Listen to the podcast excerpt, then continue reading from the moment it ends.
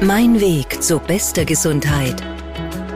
Der Gesundheitspodcast von Cinecura und OptimaMed. Österreich hat ein Cholesterinproblem. Eine fünf Jahre alte Schlagzeile aus der Tageszeitung Kurier. Mindestens drei Millionen Österreicherinnen und Österreicher haben damals laut WHO zu hohe Cholesterinwerte aufgewiesen. Inzwischen geht es leicht in die Gegenrichtung. Die Cholesterinspiegel in reichen Ländern sinken, so die letzten Schlagzeilen vor einigen Wochen. Hallo und herzlich willkommen zur fünften Folge von Mein Weg zu bester Gesundheit, der Gesundheitspodcast von Senecura und OptimaMed. Mein Name ist Martin Hammerl. Unser Thema heute Cholesterin und Krankheiten, die im Zusammenhang mit einem zu hohen Cholesterinspiegel stehen. Wie kann ich dem vorbeugen und vor allem auch wichtig, welche Mythen ranken sich um diesen Stoff, der ja eigentlich lebenswichtig ist? Mein Gast heute dazu, Primardoktor Gabriele Schratzberger-Antlinger vom Optima mit Gesundheitsressort Bad Wimsbach. Schönen guten Tag. Schönen guten Morgen. Frau Doktor, äh, ja, möchten Sie sich kurz vorstellen, was Ihre Tätigkeit hier ist?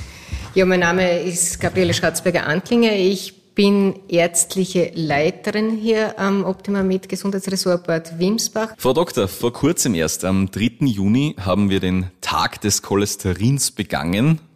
Wie haben Sie diesen Tag gefeiert, unter Anführungszeichen? Na, gefeiert. Ich muss dazugeben, der 3. Juni ist wahrscheinlich wie bei vielen anderen jetzt im Rahmen der Corona-Krise etwas untergegangen. Äh, was aber nicht heißt, dass das Cholesterinthema nicht wichtig ist. Und deshalb haben wir jetzt auch geplant, dass wir zumindest im nächsten Jahr an diesem Tag an unserem Haus eine große Fortbildungsveranstaltung für die Bevölkerung äh, machen werden, um auf das Thema aufmerksam zu machen, weil es ja doch sehr, sehr wichtig ist und jeden von uns betrifft. Das heißt, das Ganze dann groß nachholen, so wie vieles genau. jetzt aktuell. Ja. Leider heuer nicht. Kommen wir mal zu den Grundsätzen. Was ist denn eigentlich Cholesterin? Welche Funktion erfüllt es im Körper? Ne, Cholesterin, äh, geschichtlich gesehen, äh, kommt ja vom griechischen Wort Kohle von der Galle und Steros der festen Galle, ist ein wichtiger Bestandteil im Körper ein sehr lebenswichtiger. Also es ist nicht nur schlecht, dieses Cholesterin. Es ist Bestandteil von unseren Zellmembranen. Es ist Bestandteil oder Vorstufe von vielen Hormonen und anderen Substanzen im Körper, wie zum Beispiel auch den Gallensäuren. Das heißt, wir können nicht darauf verzichten.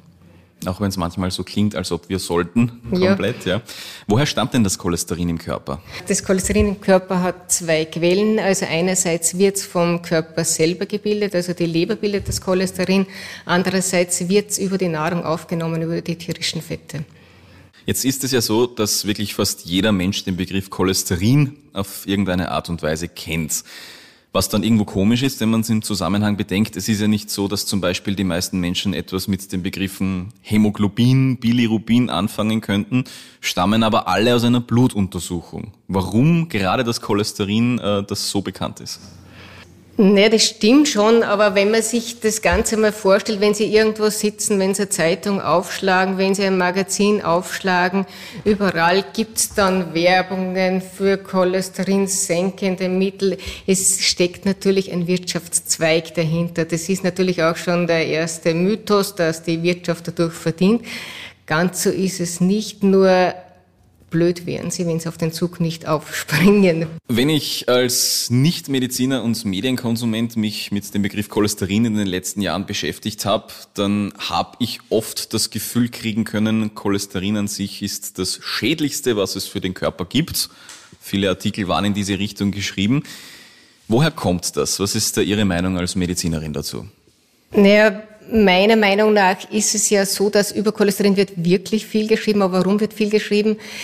Es ist etwas, es ist einfach daran zu forschen. Man kann viel ändern. Äh, es steckt eine große Industrie dahinter und zwar nicht die Pharmaindustrie, von der die meisten Patienten immer Angst haben, sondern eigentlich die Lebensmittelindustrie. Und auch die Lebensmittelindustrie muss leben. Und ist daher auch gewillt, Zusatzprodukte zu verkaufen und deswegen, glaube ich, kommt es auch in den Medien immer mehr vor. Welche Maßeinheiten gibt es jetzt an sich für Cholesterin? Und in diesem Zusammenhang auch vielleicht gleich gefragt, gibt es da eine Richtlinie, einen Wert, ab dem ich sagen kann, okay, da gehört was getan, ab da wird es gefährlich generell. Das wäre schön. Äh, wir messen das Gesamtcholesterin, aber wie die meisten schon gehört haben, gibt es ja auch Untereinheiten vom Cholesterin, also das LDL-Cholesterin und das HDL-Cholesterin. Und die geben uns die Grenzwerte vor.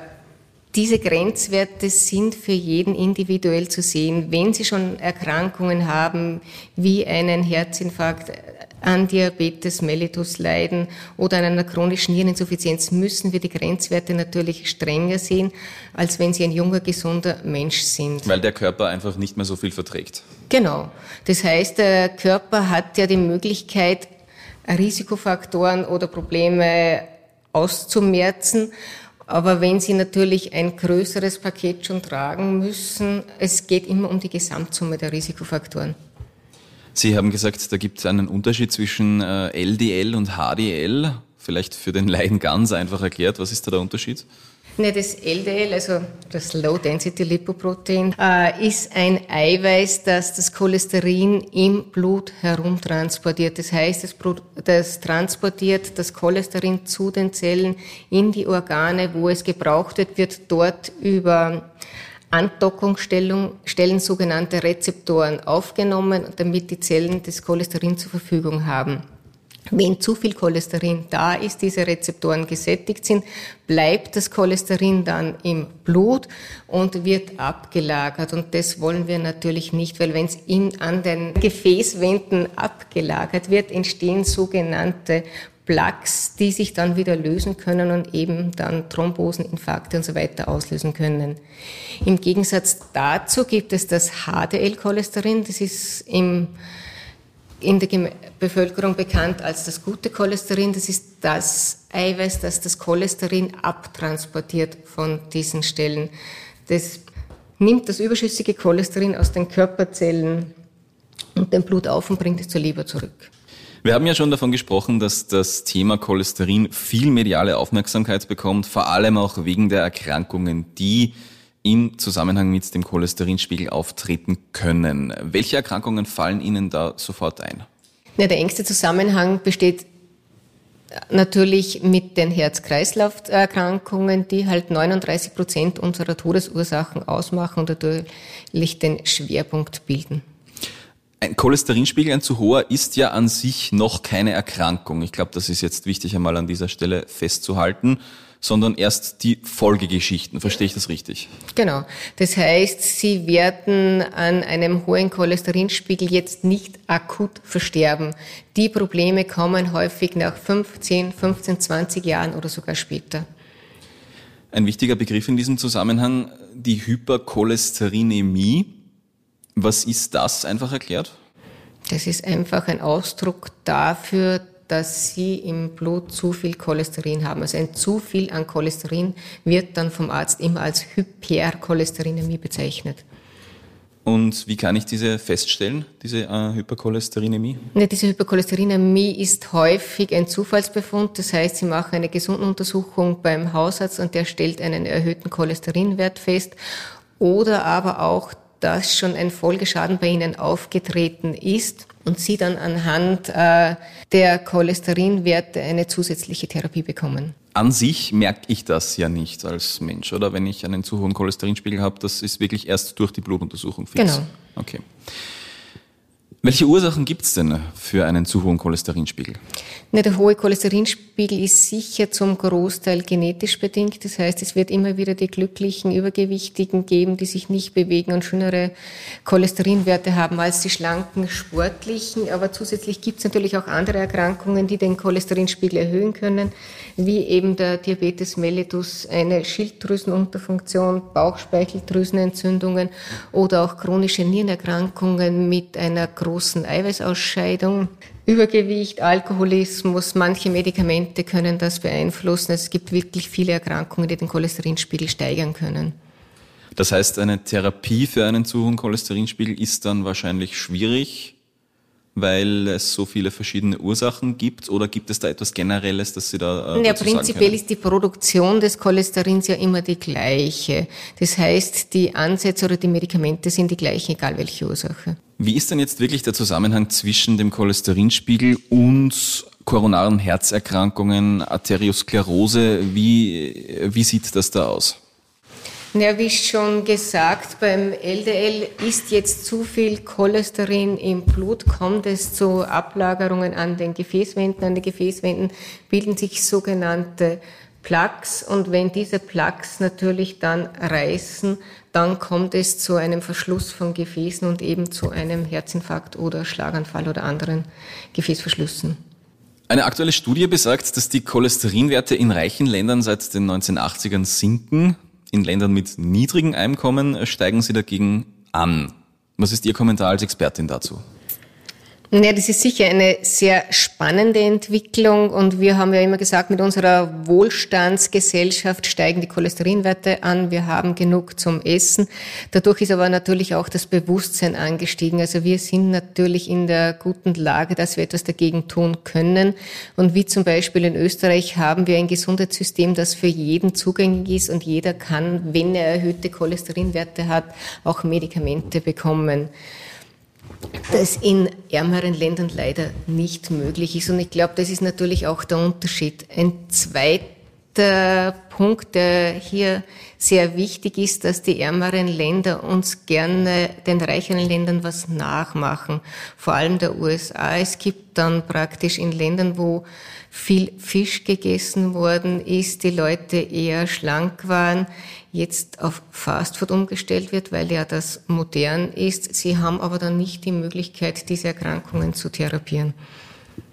Wie sieht das in Österreich Ihrer Erfahrung nach aus über die letzten Jahre? Das Bewusstsein ist ja da dafür, so wie ich das jetzt raushöre. Das Bewusstsein ist da. Äh, der klassische Österreicher lässt sich lieber therapieren, als dass er seinen Lebensstil verändert. Das ist unser Problem. Natürlich gibt es immer wieder diese Tendenzen, dass man sagt, na, diese Diät wäre gerade gesund, das wäre gesund. Ein gesunder Lebensstil heißt nicht, ich muss eine Diät verfolgen. Ein gesunder Lebensstil ist eine ausgewogene Ernährung und ausreichend Bewegung. Welche aktuellen wissenschaftliche Erkenntnisse zu Cholesterin gibt es sonst, die Ihnen einfallen? Ja, es wird natürlich dauernd daran geforscht. Die äh, Grenzwerte, wie gesagt, werden immer niedriger. Mittlerweile heißt es nur mehr, der lower the better. Viele Leute wollen das nicht gerne hören, haben dann auch Angst, weil sie sagen, naja, Cholesterin ist ja ein Bestandteil zum Beispiel der Zellmembran und kann das nicht äh, Schäden verursachen. Deswegen werden natürlich auch neurologische, also Hirnuntersuchungen gemacht, ob es Probleme gibt. Aber da kann man mit Sicherheit sagen, dass bis zu einem Spiegel von 20 keine Probleme auftreten. Das heißt, in dem Bereich tut sich wirklich laufend was? In dem was. Bereich tut sich laufend was, im Bereich der familiären Hypercholesterinämie. Das heißt, die so genetisch bedingt ist, dass man schon im jüngeren Alter Herzinfarkt oder Schlaganfälle hat, wird jetzt mit der Therapie schon im Kindesalter begonnen. Das, die Therapie beginnt immer früh, um einfach die Folgeschäden zu vermeiden. Das heißt, da reden wir auch wirklich von Erkenntnissen, die laufend gewonnen werden, die sich auch dann direkt auf die medizinische Praxis genau. auswirken. Genau. Kommen wir zum Lebensstil an sich im Zusammenhang mit dem Cholesterinspiegel. Da ein wichtiger Punkt zum Beispiel die Ernährung. Wie gestalte ich denn die Ernährung am besten, um den Cholesterinspiegel richtig zu halten, unter Anführungszeichen? Weil ich glaube, zu hoch oder zu niedrig kann man ja in diesem Zusammenhang nicht sagen. Na, äh, gesunder Lebensstil ist natürlich die Basis der, der Therapie. Äh, vom Essen her werden viele wieder sagen, na, die Beeinflussung des Cholesterinspiegels ist halt bis maximal 30 Prozent, aber trotzdem kann man was machen. Und die einfachen Dinge wie gute Fette essen, einmal Fisch statt Fleisch, man muss nicht jeden Tag Fleisch essen, ist für den typischen Österreicher auch wieder ein bisschen schwierig. Brot, Gebäck, Reis, wenn zumindest zwei Drittel wirkliche Vollkornprodukte sind. Nüsse essen, Nüsse kommen dann oft wieder in Verruf, weil sie halt viel Fett, viel Kalorien enthalten, aber sie enthalten eben die guten Fette und es, man sollte halt bei einer Handvoll bleiben, nicht geröstet, nicht gesalzen. Es gibt auch diese sogenannten cholesterinsenkenden Ballaststoffe wie Haferklei und Flohsamenschalen. Also wenn man die isst, werden die Gallensäuren vermehrt ausgeschieden. Gallensäuren sind cholesterinhältig und werden so dann nicht mehr aufgenommen und der Körper muss natürlich auf seine Reserven zurückgreifen. Und es ist immer gut, wenn der Körper auf seine Reserven zurückgreifen muss. Es gibt ja auch einige Mythen im Zusammenhang mit Cholesterin und Ernährung, äh, viele Schlagworte, die da gewälzt worden sind in den letzten Jahren in den Medien. Was mir da als erstes einfällt, das mit den Eiern. Mhm. Eier sind schädlich, weil sie den Cholesterinspiegel erhöhen, hat es lange geheißen. Dann ein bisschen ein Umdenken wieder in den letzten Jahren. Wie ist da der aktuelle medizinische Stand? Eier sind sicher immer ein schwieriges Thema, weil sie eben viel Cholesterinfett enthalten. Nur hat sogar die AHG 2015 zugeben müssen, dass sie nicht signifikantes Cholesterin erhöhen. Da geht es aber natürlich um keinen uneingeschränkten Konsum von Eiern. Diese Studie ist dann in Spanien bestätigt worden. Die sagen, naja, vier Eier pro Woche ist in Ordnung. Genauso wie die schwedische Studie, die auch gesagt hat, also bis sechs Eier pro Woche, also in gesunden Probanden, wir werden sie keine Probleme haben in Zukunft. Wenn es mehr als sechs Eier pro Woche sind, dann sind wir natürlich schon in einem Grenzbereich.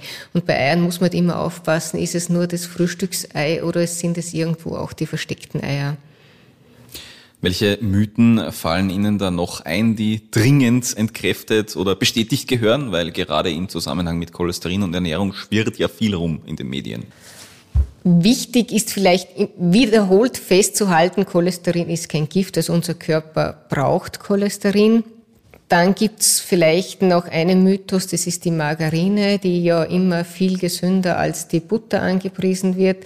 Da kommt halt auch immer darauf an, woraus erzeugt man die. Und bei der Erzeugung der Margarine können dann auch diese bösen Transfette entstehen, die unserem Körper dann oft mehr schaden als die Butter.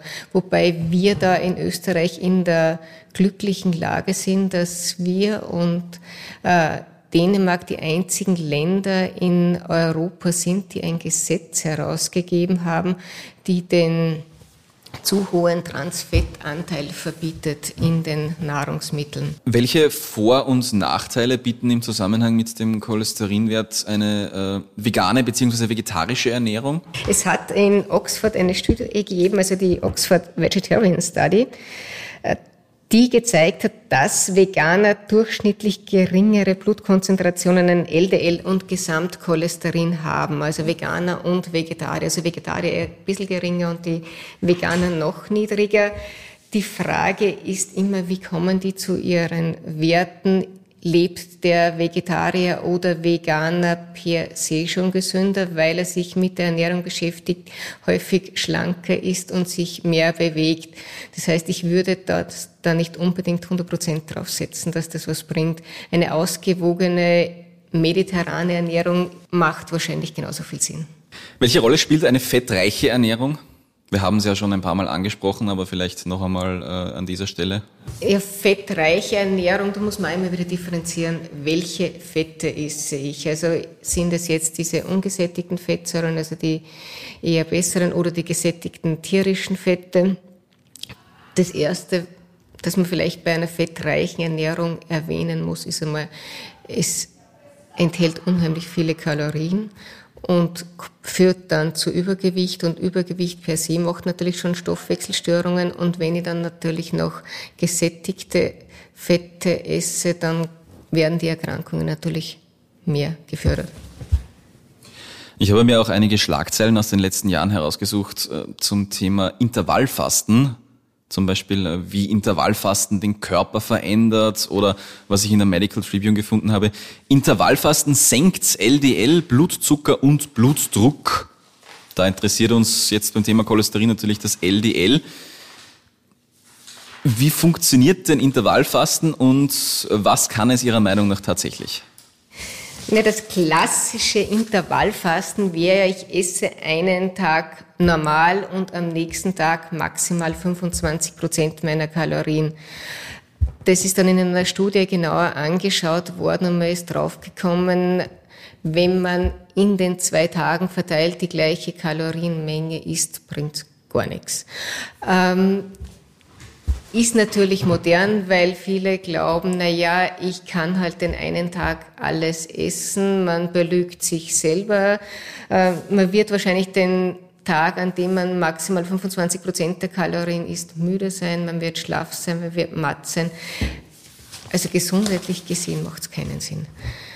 Vielleicht verstehen viele unter dem Intervallfasten aber was anderes, was jetzt sehr bekannt oder verbreitet ist. Das ist das Fasten, dass sie dieses 16, 8 Stunden, das macht insofern Sinn, weil der Körper sollte am Tag zumindest einmal eine zwölf Stunden Pause haben, wo er sich regenerieren kann. Wenn die natürlich etwas verlängert wird, bringt schon was. Der Körper kann auf seine Reserven zurückgreifen. Wir empfehlen unseren Patienten ja auch zwischen den Mahlzeiten Pausen zu lassen, weil ich werde ja nicht auf meine Reserven zurückgreifen, wenn ich dauernd Nahrung zuführe. Das heißt Intervallfasten dann, wenn ich damit sowieso eine Umstellung meines genau. Lebensstils verbinde. Okay. Welche Rolle spielt denn Sport, spielt Bewegung im Zusammenhang mit Cholesterin? Äh, Bewegung wird empfohlen, man sollte sich ja um einen gesunden Lebensstil zu erreichen, mindestens dreimal in der Woche, mindestens eine halbe Stunde einem Aus in einem Ausdauersport betätigen, wie zum Beispiel Laufen, Radfahren. Bei vielen ist es schon schnelles Spazierengehen. Also es soll zumindest so sein, dass man leicht ins Schwitzen kommt. Man muss nicht keuchen, aber man sollte leicht schwitzen. War im letzten Sommer dann oft nicht so nachzuvollziehen, wann man schon im Sitzen geschwitzt hat.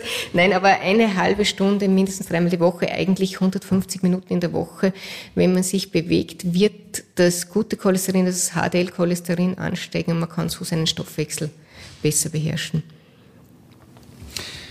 Sie beschäftigen sich hier im Gesundheitsressort Bad Wimsbach unter anderem mit Stoffwechselerkrankungen. Welche Rolle spielt denn da das Cholesterin in Ihrer täglichen Arbeit? Ne, das Cholesterin fällt ja unter den Großbegriff Stoffwechsel hinein und im Endeffekt auch alle anderen Stoffwechselerkrankungen, wie zum Beispiel der Diabetes mellitus, die Adipositas oder Schilddrüsenerkrankungen, gehen ja oft mit einem erhöhten Cholesterinspiegel einher und deshalb betrifft es uns natürlich täglich. Das heißt oft auch im Zusammenhang mit anderen Erkrankungen, genau. genau.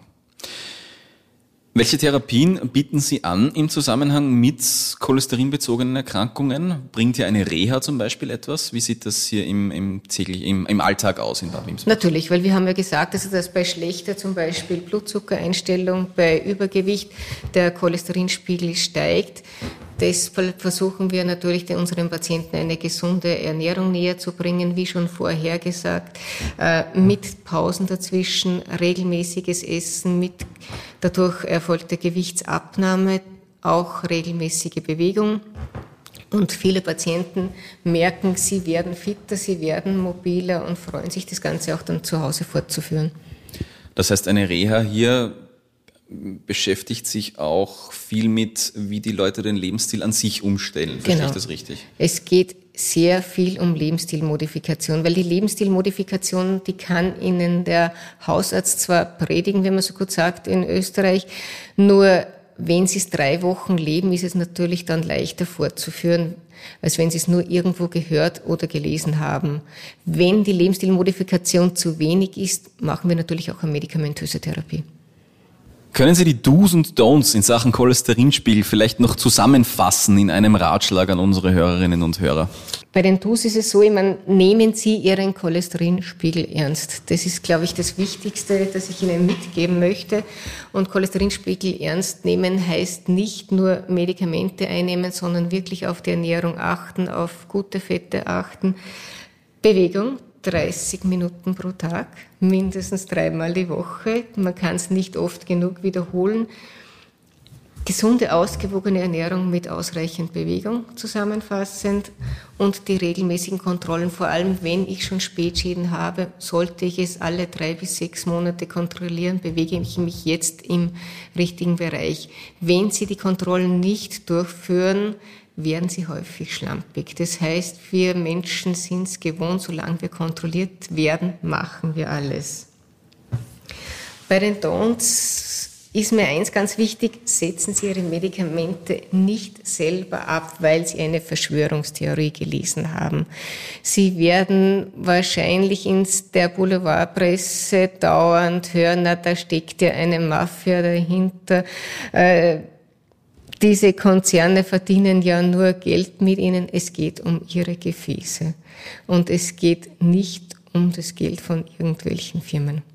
Wie sieht es bei einem zu hohen Cholesterinspiegel mit Medikamenten aus? Medikamente sind vorhanden, sind aber nicht bei jedem notwendig. Das heißt, ein erhöhter Cholesterinspiegel heißt nicht sofort, dass wir mit einem Medikament beginnen. Wir schauen uns zuerst Ihr Risikoprofil an, schauen, ob Sie schon Spätschäden haben. Können wir am Lebensstil etwas modifizieren? Das heißt, ist die Ernährung schon optimal? Bewegen Sie sich ausreichend?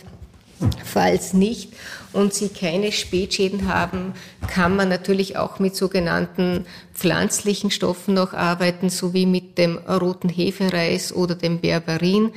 Gibt es auch dann kann man in Tablettenform zum Einnehmen und erst wenn wirklich Spätschäden aufgetaucht sind oder hochgradige Veränderungen wird man mit einer medikamentösen Therapie wie den Statinen, die in den letzten 30 Jahren die Mittel der ersten Wahl geworden sind, begonnen. Die Statine sind Medikamente, äh, die die körpereigene Cholesterinproduktion hemmen. Dann gibt es Medikamente, die die Cholesterinaufnahme im Darm hemmen. Und die neuesten, diese sogenannten äh, PCSK9-Hämmer, verhindern den Abbau der LDL-Rezeptoren. Wir haben ja schon gesagt, das LDL muss aufgenommen werden in die Zellen und wenn keine Rezeptoren vorhanden sind, dann bleibt es im Blut das Cholesterin und wir bilden Plaques. Wenn aber diese Rezeptoren vorhanden sind, verschwindet das Cholesterin in den Zellen und wir haben keine Plaques. Aber Medikation immer, immer der letzte Ausweg, wenn es notwendig, ist. ist. Das heißt, wir haben auch in unserem Reha-Zentrum Patienten, die grenzwertige Cholesterinwerte haben und wir versuchen es immer einfach durch Ernährungsumstellung, Bewegung, diese zu senken, falls sie es nicht schaffen, eine kurzfristige Kontrolle zu Hause mit Medikamenten beginnen. An dieser Stelle vielen Dank an Frau Dr. Schratzberger-Antlinger für das sehr spannende Gespräch. Das war Folge 5 von Mein Weg zu bester Gesundheit, der Gesundheitspodcast von Senecora und Optima Med. In der nächsten Folge kehren wir zurück zum Thema Covid-19. Wir beleuchten die Schutzmaßnahmen dann aber mal aus einem anderen Blickwinkel nämlich was die Haut in Zeiten von Mundschutz und ständigen Händewaschen und Desinfizieren alles mitmachen muss. Im Gespräch mit einem Dermatologen finden wir heraus, wie Sie Ihre Haut so stressfrei wie möglich durch die Corona-Zeit bringen. Bis dahin bleiben Sie gesund. Mein Weg zu bester Gesundheit. Der Gesundheitspodcast von Cinecura und Optima Med.